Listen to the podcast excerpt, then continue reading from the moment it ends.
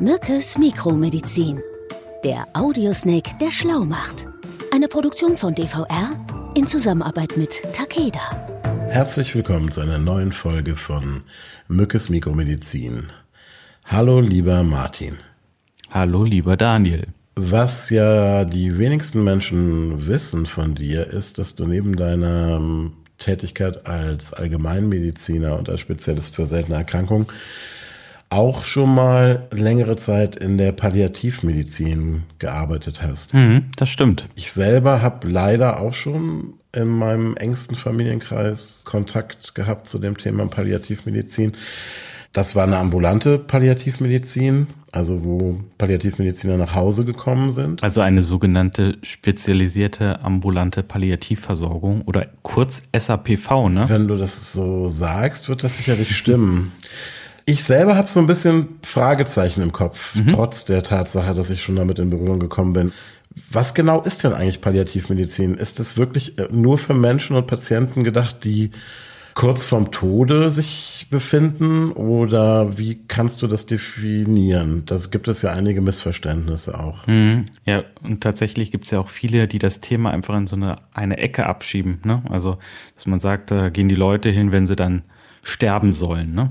Ja. Aber das ist halt nochmal ein anderes Thema. Da reden wir dann vom Thema Hospiz. Ja. Ne? Und ähm, viele denken aber, wenn es um Palliativmedizin geht, da geht es tatsächlich dann nur noch um wenige Tage, ne? bis der Tod eintritt. Genau, das ist auch das, was mir so manchmal dann im Kopf dazu rumschwirrt. Also wenn es den Menschen wirklich so schlecht geht, dass man äh, ja davon ausgehen muss, dass sie nicht mehr lange leben, dass dann diese Palliativmedizin zum Einsatz kommt. Das ist aber nicht so, ne? Nee, Fakt ist eher das Gegenteil. Mhm. Also Patienten, die palliativ betreut werden, leben meistens auch länger und haben ähm, durch die Versorgung auch eine verbesserte Lebensqualität. Ne? Mhm. Aber es sind immer unheilbare Krankheiten, die dem ja. zugrunde liegen, ja. dieser Behandlung, ne? Also das ist auch die Kernaufgabe der Palliativmedizin. Ne? Also die Lebensqualität sichern bis zum Tod. Heißt das denn konkret auch, dass es Menschen gibt, die über Jahre palliativmedizinisch versorgt werden, behandelt werden? Mhm. Ja, ich habe tatsächlich auch einige Patienten mitbetreut über Jahre, also die immer wieder mal zum Beispiel auf einer Palliativstation aufgenommen wurden um dann besser Schmerzen eingestellt zu bekommen mhm. oder auch andere Themen, also zum Beispiel äh, Thema Übelkeit, auch Verstopfung spielt da eine Rolle manchmal, ne? Mhm. Oder Schwäche, dass man guckt, dass man die wieder fit bekommt. Und dann können die auch natürlich wieder dann ins häusliche Umfeld gehen. Ne? Ja, oder sie sind halt die ganze Zeit im häuslichen Umfeld, wie in meinem Beispiel, ne? dass sie da zu Hause ambulant betreut werden. Genau, also der SAPV-Dienst, der äh, kommt dann eher so in der letzten äh, Lebensphase dann auch nach Hause. Sonst gibt es ja auch spezialisierte Palliativmediziner, das sind manchmal auch Hausärzte, mhm. die dann eine Zusatzbezeichnung haben mhm. und die sich dann um dieses Palliativthema kümmern. Haben die eine zusätzliche Ausbildung? Müssen die ja eigentlich haben, ne? Ja, genau, das ist ein äh, zusätzlicher Kurs, eine mhm. zusätzliche Ausbildung. Das bedeutet, man ist dann auch in diesem Palliativsetting dann in der Ausbildung unterwegs, lernt sehr viel zu diesem Thema mhm. und legt dann natürlich auch eine Prüfung ab. Sag mal, für alle Leute, die kein Latinum haben oder mhm. bei denen die Zeit mit Asterix und Obelix Comics schon weiter in der Vergangenheit liegt. Was heißt denn eigentlich palliativ? Mhm. Das kommt vom Pallium. Pallium. Und bedeutet Mantel, also mhm. im Sinn von geschützt sein. Ne? Das ist schön, das ist ein schöner Begriff. Mhm. Und man kann deswegen halt auch die Palliative eher so verstehen, dass man sich umfassend um eine Person kümmert, also die um einen äh, fürsorglichen Mantel hüllt. Schönes Bild. Mhm. Diese Menschen, die sich in so einem fortschreitenden Stadium einer unheilbaren Krankheit befinden, die leiden ja oft nicht nur an körperlichen Symptomen, sondern natürlich an Ängsten, psychischen Symptomen. Mhm. Was sind denn die genauen Aufgaben? Also gibt es da irgendwie äh, eine Schnittmenge? Ist, was steht im Vordergrund? Eher der Körper oder die Seele oder beides? Beides. Symptomkontrolle natürlich und ähm, also die, die steht natürlich im Fokus, ne? aber auch die Zeit, also Zeit für Gespräche, mhm. Gespräche, die dann auch äh, eine entsprechende Orientierung bringen können. Zeit, um die Familien und Angehörigen umfassend mit einzubeziehen, Zeit, um zu verstehen, wie man mit einer unheilbaren Krankheit umgehen soll. Dass man nicht alleine ist auch, ne? Das ist ja auch wichtig. Dass man nicht alleine ist in der schweren Zeit, ne? Mhm. Und dass man äh, natürlich auch guckt, dass man da durch diese Zeit gemeinsam mit vielen Menschen durchgeht. Also kann man sagen, es geht nicht nur darum, weil auch das ist ja ein Vorurteil, dass es in der Palliativmedizin vordergründig darum geht, Medikamente zu verschreiben, Schmerzen, starke Schmerzen zu lindern oder auch das Problem der Atmung. Oft ist ja bei schwerkranken Patienten auch ja die Atmung erschwert, mhm. dass man das erleichtert, sondern es geht wirklich um eine ganzheitliche Behandlung auf allen Ebenen, kann man sagen. Ne? Mhm, genau, und das ist halt Kern dieser grundlegenden Versorgung. Ne? Sag mal, viele Patienten und Patientinnen haben ja in der letzten Phase ihres Lebens auch ein Bedürfnis nach einem spirituellen oder ethischen Halt. Genau, und da gibt's halt auch so Fragen, ja. warum trifft es mich? Das hörst du halt relativ häufig, ne? Eigentlich fast ähm, immer, ne? wenn man irgendwie Erfahrungsberichte liest, ja. Warum ich, genau. Ja, aber die Antwort darauf gibt es halt nicht, ne? Und in der Palliativmedizin geht es auch nicht darum, diese Antworten oder Lösung äh, direkt parat zu haben, mhm. sondern überhaupt einen Raum dann zu schaffen, um diese Gedanken und Sorgen mhm. äh, zu äußern und zu bearbeiten. Also auch zu enttabuisieren. Das ist ja auch mhm. wieder mal eines der Themen, wo es auch sehr stark um Tabus geht, weil der Tod ist natürlich ein Tabu. Schmerzen sind auch ein Tabu in unserer Gesellschaft. Mhm. Die werden gerne mal verschwiegen und mit Tabletten irgendwie ruhig gestellt. Insofern kann man schon auch sagen, und dass Palliativmedizinerinnen und Mediziner da auch eine, ja, in gewisser Weise eine Pionierarbeit leisten und auch genau, aber das ist ja ein ganzes Team, ne? Mhm. Also wenn du auf eine Palliativstation gehst, da hast du ein Team, das ist inter- und multidisziplinär, mhm. muss man sagen, ne? Ähnlich wie bei euch im, in den ZSEs, ne? Bei den seltenen Erkrankungen, da ist es ja auch eigentlich immer eine Ja, ein bisschen schon. Kann man, kann man schon ein bisschen so vergleichen, da mhm. hast du recht, ja. Und es gibt aber auch ähm, die unterschiedlichste enge Zusammenarbeit mit den unterschiedlichsten Bereichen. Also ob das jetzt so sozialrechtliche Themen sind, ne? also die auch mit dem Tod natürlich verbunden sind. Mhm. Also zum Beispiel, wenn jemand alleine in einer Wohnung äh, lebt und nicht weiß, wie es dann weitergehen soll, wie soll sowas dann aufgelöst werden, wenn er zum Beispiel in ein Hospiz dann gehen muss. Mhm. Oder wenn man ja Heil- und Hilfsmittel zu Hause benötigt, ja. ne? da helfen diese ganzen Teams dann um diese Sachen zu lösen. Was sie nicht tun, und auch das habe ich schon mal gehört, das fand ich sehr ähm, ärgerlich und auch besorgniserregend, dass mir mal jemand in einem Gespräch gesagt hat, ja, die Palliativmediziner, die leisten ja im Prinzip Sterbehilfe, ne? Also die, die sind ja im Prinzip dazu da, um das Leiden abzukürzen. Das klang mhm. für mich irgendwie sehr merkwürdig mhm. und irgendwie so ein bisschen nach Einschläfern. Also die geben dir Medikamente und die drücken dann auch mal ein Auge zu und geben mal ein bisschen mehr Morphium. Das ist ja Bullshit. Ja, das stimmt. Also das ja. sollte man auch mal ganz, ganz klar und deutlich sagen. Also es geht nicht darum, Leuten irgendwie das Leben von Menschen zu verkürzen, sondern es geht, glaube ich, in erster Linie darum, ja, Symptome zu lindern mhm. und die Lebensqualität aufrechtzuerhalten, damit diese Leute im Zweifelsfall noch Zeit für so wichtige Dinge haben, wie, wie du schon sagtest, ihre Sachen zu regeln, sich auch vielleicht mit Menschen nochmal auseinanderzusetzen, Gespräche zu führen, äh, sich zu verabschieden. Das ist das, worum es geht, oder? Ja. Also da kann man vielleicht auch nochmal eingehen, äh, körperliche und psychische Symptome, die dann ähm, halt auch gelindert werden können, also mhm. zum Beispiel Schmerzen der unterschiedlichsten Art, ne? ob das chronische Schmerzen sind oder bei Tumorerkrankungen zum Beispiel der Durchbruchsschmerz, ne? das sind ja. unglaublich starke Schmerzen, die plötzlich auftreten. Ne? Ja oder Schwächeanfälle, Atembeschwerden, ne, die zum Beispiel auch im Zuge äh, einer Tumorerkrankung auftreten können, bei Lungentumoren zum Beispiel, ne? Mhm. aber auch Übelkeit, ne, die zum Beispiel im Rahmen einer palliativen Chemotherapie auftreten können. Appetitlosigkeit, ne, dass die einfach nichts mehr ja. runterkriegen. Ja. ja. Und vor allen Dingen Ängste, ne? also dass die Ängste halt auch ähm, in Gesprächen thematisiert werden, mhm. aber natürlich auch medikamentös begleitet werden können. Mhm. Und Depressionen natürlich auch, ne? Schlafstörungen sind wahrscheinlich auch ein Thema, ne? Und also das weiß ich auch aus dem persönlichen, aus der persönlichen Erfahrung, dass es häufig dann wirklich so ist, dass diese Menschen dann ja auch nächtelang wach liegen, einfach. Ja, auch, die grübeln, ne? Ja, ja. Und auch durch Schmerzen und auch körperliche Symptome, das, das vermischt sich dann ja auch miteinander, ne? Mhm. Also wichtig ist auch, äh, vielleicht hier an der Stelle nochmal mit einem großen Missverständnis aufzuräumen. Es ist nicht so, also wenn die Palliativmedizin einsetzt, dass äh, alle anderen Ärzte ersetzt werden. Ne? Also mhm. das ist sogar im Gegenteil ganz anders. Also das Netzwerk ist wirklich wichtig und essentiell. Aha. Also Hausärztinnen, die zum Beispiel die Betroffenen teils jahrelang kennen und betreut haben, die sind wichtig, ein wichtiger Bestandteil, ja. genauso wie die palliative Pflege, die dann einsetzt um die Betroffenen dann aufzufangen. Ne? Ja, klar. Und äh, natürlich auch diese äh, medizinische Unsicherheit ja dann wegzunehmen. Ne? Ja, die Hausärzte sind ja im, im, im besten Fall auch wirklich Vertraute. Ne? Die, man hat ja häufig auch einen langen Weg hinter sich. Also mhm. man denkt immer an diese besonders tragischen Geschichten. Man steht mitten in der Blüte des Lebens, kriegt eine Diagnose und fällt sozusagen von einem Tag auf den anderen in dieses dunkle Loch und ja. der Tod ist nur noch Tage, Wochen oder Monate entfernt. Aber häufig ist es ja bei Menschen so, die schwer erkranken, dass sie auch ja über Jahre hinweg Phasen haben, wo es wieder besser geht, wo sie, wenn man jetzt zum Beispiel an Tumorerkrankungen denkt, auch teilweise wirklich in, einem, in Phasen kommen, wo man denkt, sie wären geheilt und dann gibt es ein Rezidiv, das kommt ja leider dann auch vor.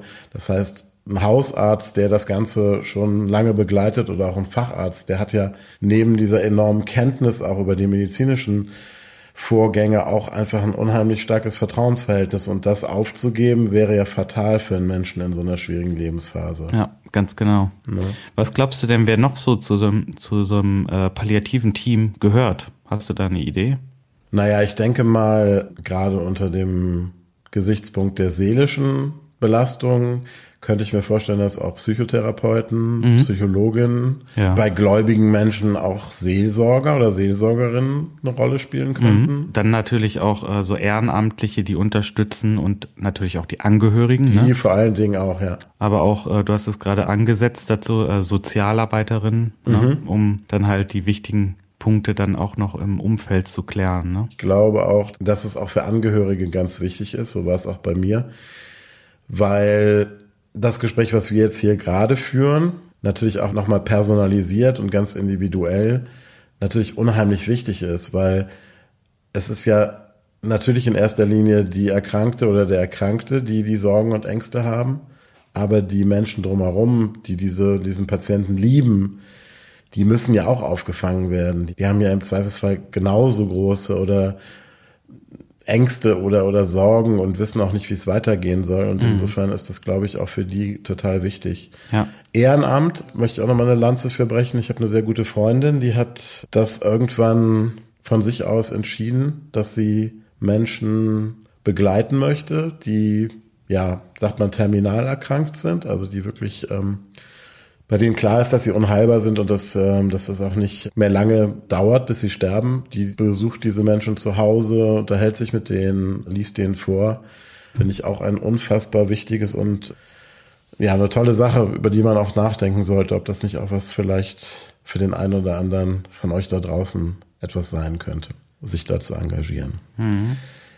Ist die Palliativmedizin eigentlich ein eigener Facharztbereich? Du hast gerade mal gesagt, man macht da einen Kurs. Also ähm mhm, genau, es ist kein eigener Facharztbereich. Also man macht eine Fortbildung. Mhm. Die kann man machen, wenn man bereits äh, Facharzt oder Fachärztin ist. Gibt es da bestimmte Richtungen, die besonders häufig vertreten sind im Bereich der Palliativmedizin? Ja, ich habe es ja vorhin schon angedeutet, die Allgemeinmediziner sind ja da ähm, häufig mit dabei, aber auch Anästhesisten. Ne? Mhm. Prinzipiell kann das aber jeder Bereich machen. Ne? Und okay. Die bündeln dann natürlich auch ihr Wissen, wenn viele Facharztbereiche vertreten sind. Ne? Also ich kann aus meiner Erfahrung auch nochmal sagen, weil ja viele Menschen bei dem Wort Palliativ denken, dass das alles nur noch schwer und traurig ist und mhm. dass auch Menschen abgeschoben werden, so in gewisser Weise, und abgeschirmt werden bis zu ihrem Tod. Ich fand es damals sehr verwunderlich, aber auch sehr schön, dass man merkt, dass durch diese Arbeit sogar eine Leichtigkeit entstehen kann, also mhm. wo dann auch so ein Humor zurückkommt. Ja. Und genauso war das in dem Fall, von dem ich jetzt gerade rede. Naja, es gibt auch Stationen, also wir, als ich in Bonn gearbeitet hatte auf der Palliativstation, da gab's auch ähm, immer ganz tolle Initiativen, zum Beispiel Humor hilft heilen. Ja, mhm. das waren dann ähm, auch ähm, so Klinik, ich, ich nenne es jetzt mal Klinik-Clowns, ja, aber die sind dann ähm, immer mit ihren Musikinstrumenten von den Zimmern, äh, von ja. Zimmer zu Zimmer gezogen haben sich dann auch um die Patienten gekümmert, ähm, mit Musik, bisschen belustigt und so. Das ist wirklich gut immer angekommen und das mhm. hat äh, vielen, ja, den Todkranken dann auch ähm, ein Lächeln wieder aufs Gesicht gezaubert. Ne? Super.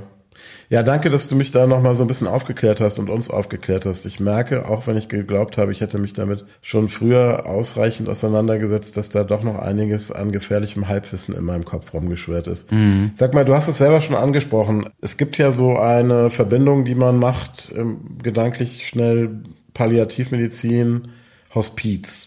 Kannst du da noch mal ganz kurz so die wichtigsten Unterschiede einmal aufzeigen mhm. zwischen diesen beiden Bereichen? Oft findet eine palliative Therapie in einem Hospiz statt, ne? Mhm. Und ähm, sprich in einer besonderen Pflegeeinrichtung, so kann man sich das vorstellen. Ne? Also die Menschen am Lebensende ein Zuhause bietet, ne? Betreuen mhm. und auch ein Zuhause bietet, ne? Ja. In Deutschland eröffnete das erste stationäre Hospiz, ich glaube, im Jahr 1982 in Aachen. Ach guck, da ist wieder Aachen. Und das war dann im Sinne der englischen Ärztin und Hospizgründerin Cicely Saunders. Mhm. Und das ist ganz interessant. Es gibt in London ähm, auch ein wirklich schönes Hospiz, wenn man das mal besuchen möchte. Das ist wirklich unglaublich schön aufgebaut. Mhm. Und das ist so dieses Urhaus von Cicely Saunders. Mhm. Kann man sich vielleicht mal angucken, wenn das den. Und ich glaube, da ist sie auch selber verstorben, ne? wenn ich das richtig äh, gelesen habe in der Vorbereitung. Das weiß ich gar nicht. Ich, äh also ich habe irgendwie, im, meine mich zu erinnern in der Vorbereitung auf äh, die heutige Episode, dass sie da im gesegneten Alter von 87 Jahren, also zumindest in einem Hospiz gestorben ist, das sie eröffnet hat. Ich weiß jetzt nicht, ob es das Urhospiz, von dem du gerade sprachst, war, aber sie hat auf jeden Fall ist sie auch in einem Hospiz verstorben. 1983 hm. eröffnete dann in Deutschland ähm, die erste Palliativstation und zwar in der Uniklinik Köln. Mhm. Und äh, seit den 90er Jahren wurde das Netz dann rund um die Einrichtung für sterbenskranke Menschen weiter aufgebaut. Also es gibt, ich glaube, mittlerweile fast an jeder Uniklinik und auch in vielen anderen Kliniken Palliativstationen. Ne? Aber es ist schon erstaunlich. Also ich hätte jetzt gedacht, dass es das länger gäbe. Seit den 90er Jahren. Gut, es sind auch jetzt über 30 Jahre, aber ja. so ein wichtiges Thema, was ja eigentlich auch jeden von uns irgendwann mal betrifft, das wundert mich jetzt schon, dass es noch gar nicht so lange gibt. Ja gut, aber jetzt geht's halt rasant weiter mit der Entwicklung. Wir haben jetzt mhm. mittlerweile stationäre, teilstationäre und auch ambulante Angebote. Mhm. Also du hast mich ja vorhin gefragt, der Unterschied von äh, Hospiz und der Palliativstation. Mhm. Und der liegt darin, dass die Menschen auf der Palliativstation nicht unbedingt auch dort versterben. Das hatte ich ja vorhin schon gesagt. Mhm. Und im Hospiz, da geht's dann tatsächlich bis zum Lebensende weiter. Ne? Und aktuell gibt es in Deutschland um die 340 Palliativstationen. Das ist ja mhm. schon relativ viel, ne? Mhm. was äh, circa 15 Prozent aller Krankenhäuser ausmacht. 260 stationäre und 1500 ambulante Hospize. Das also, klingt jetzt erstmal viel, die Zahlen, die du genannt hast, die Anzahl, mhm. aber wenn man sich dann vor Augen führt, dass es nur in Anführungsstrichen circa 15 Prozent aller Krankenhäuser ausmacht, finde ich, dass da noch Luft nach oben ist. Da kann man noch ein bisschen mehr machen, oder? Ja, definitiv.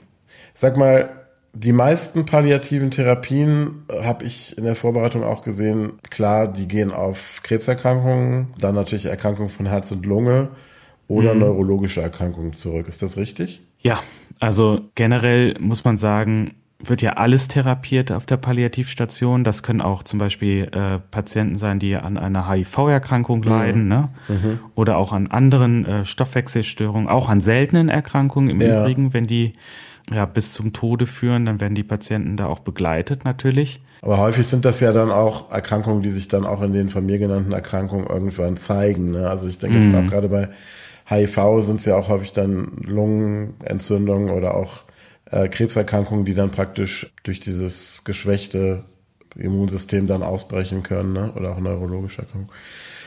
Sag mal, wie sieht's denn in der Forschung und Wissenschaft aus, Martin? Ähm, ich denke mal, das ist ja auch ein Aspekt, der nicht unwesentlich ist. Also gerade auch die medikamentöse Behandlung, ähm, aber natürlich auch die psychologischen Methoden, mit denen man den Menschen hilft. Ja, also die, die Forschung und Wissenschaft, ähm, das ist ein ganz wichtiger Schwerpunkt in der Palliativmedizin, mhm. insbesondere in der universitären Palliativmedizin. Kannst ja mal überlegen, weit über 40 Millionen Menschen weltweit benötigen palliativmedizinische Versorgung zum Lebensende. Mhm. Ja, also das ist ja schon sehr, sehr viel und die Tendenz aufgrund äh, auch altersbedingter Krankheiten steigt. Klar, ne? weil wir immer älter werden. Mhm. Und das bedeutet natürlich, dass da auch viel geforscht werden muss und das mhm. ist auch dringend notwendig. Hier muss man sagen, du kannst ja da nicht, die haben ja alle unterschiedliche Erkrankungen. Du kannst dann nicht sehr gut ähm, große Studien durchführen, sondern auch ähm, so kleine Studien, wir nennen das immer N gleich 1 Studien, wo dann ein Patient zum Beispiel begleitet wird mit einer mhm. bestimmten Intervention ne, oder mit bestimmten Fragestellungen. Aha. Das ist anders als vielleicht auf, mit anderen äh, wissenschaftlichen Fragestellungen in der Medizin, wo man vielleicht von einer Patientengruppe viele Patienten zur Verfügung hat und die dann auch vergleichen kann. Ne? Also das mhm. ist schwieriger in der palliativen Situation. Deswegen äh, geht es da zum Beispiel auch häufig um qualitative Arbeiten, um Interviewarbeiten, also wo man dann sehr präzise äh, eingeht Patienten, auch auf die einzelnen ja, Patienten. Ne? Ganz genau. Das ist eine ganz schöne Überleitung, finde ich, für meine letzte Frage, die sich heute ausnahmsweise mal nicht um die seltenen Erkrankungen dreht. Mhm. Ich würde von dir gerne wissen, das ist eine sehr persönliche Frage, was war denn deine eigene Motivation eigentlich in der Zeit, in der du als Palliativmediziner tätig warst? Also ich fand das ein super wichtiges Thema, auch für mich, weil ich wissen wollte, wie das ist, sterbende Patienten auch zu begleiten. Ne? Mhm. Und was auch ganz interessant dann im Verlauf war, dass man dann auch ähm, natürlich viele Sinnfragen gestellt hat ne? und ähm, auch viele Sinnfragen gestellt wurden. Auch für sich selbst dann, ne? Für dich? Ja, genau. Mhm.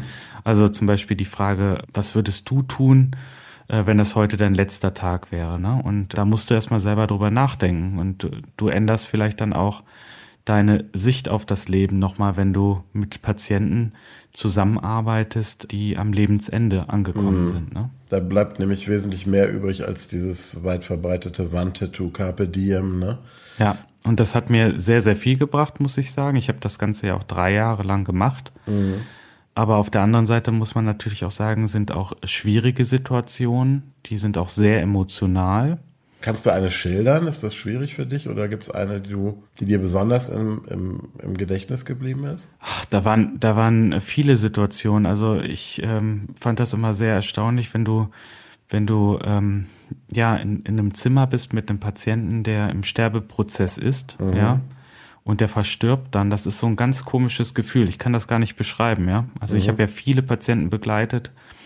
Dieser Übergang, ne, wenn jemand verstirbt, das ist ähm, schon sehr speziell. Also das heißt, du warst auch wirklich häufiger in Situationen bei Menschen, die tatsächlich ihren letzten Atemzug dann gemacht haben. Ja. ja. Warst du dann alleine da? Oder war das, waren das Menschen, die keine Angehörigen hatten? Weil Nö, das ist immer unterschiedlich. Manchmal mhm. ist es ja so, dass äh, dann die Angehörigen dabei sind in, in den letzten Stunden, Minuten mhm. ne, und mhm. Tagen. Und manchmal äh, gibt es halt auch einsame Patienten, die sich einfach wünschen, dass noch jemand dabei ist. Ne? Und dann sitzt man dann als Arzt, wenn das zum Beispiel auch im Nachtdienst ist, äh, dann auch mal bei dem Patienten. Was ja schön also ist. Also es ist sehr, sehr bereichernd auch. Ne?